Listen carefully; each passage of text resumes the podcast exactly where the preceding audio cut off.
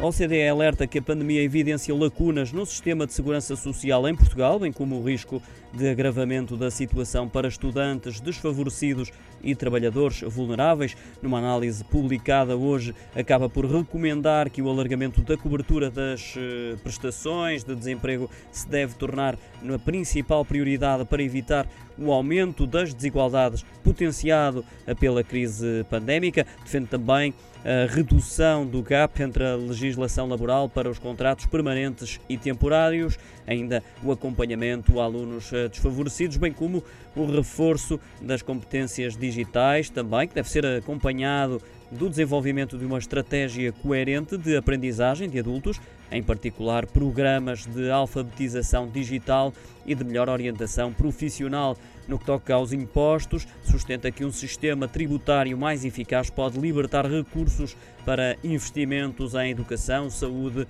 e infraestrutura. São estas as recomendações mais relevantes da Organização para a Cooperação e Desenvolvimento Económico, numa análise publicada hoje sobre as reformas estruturais e recomendações para o crescimento económico.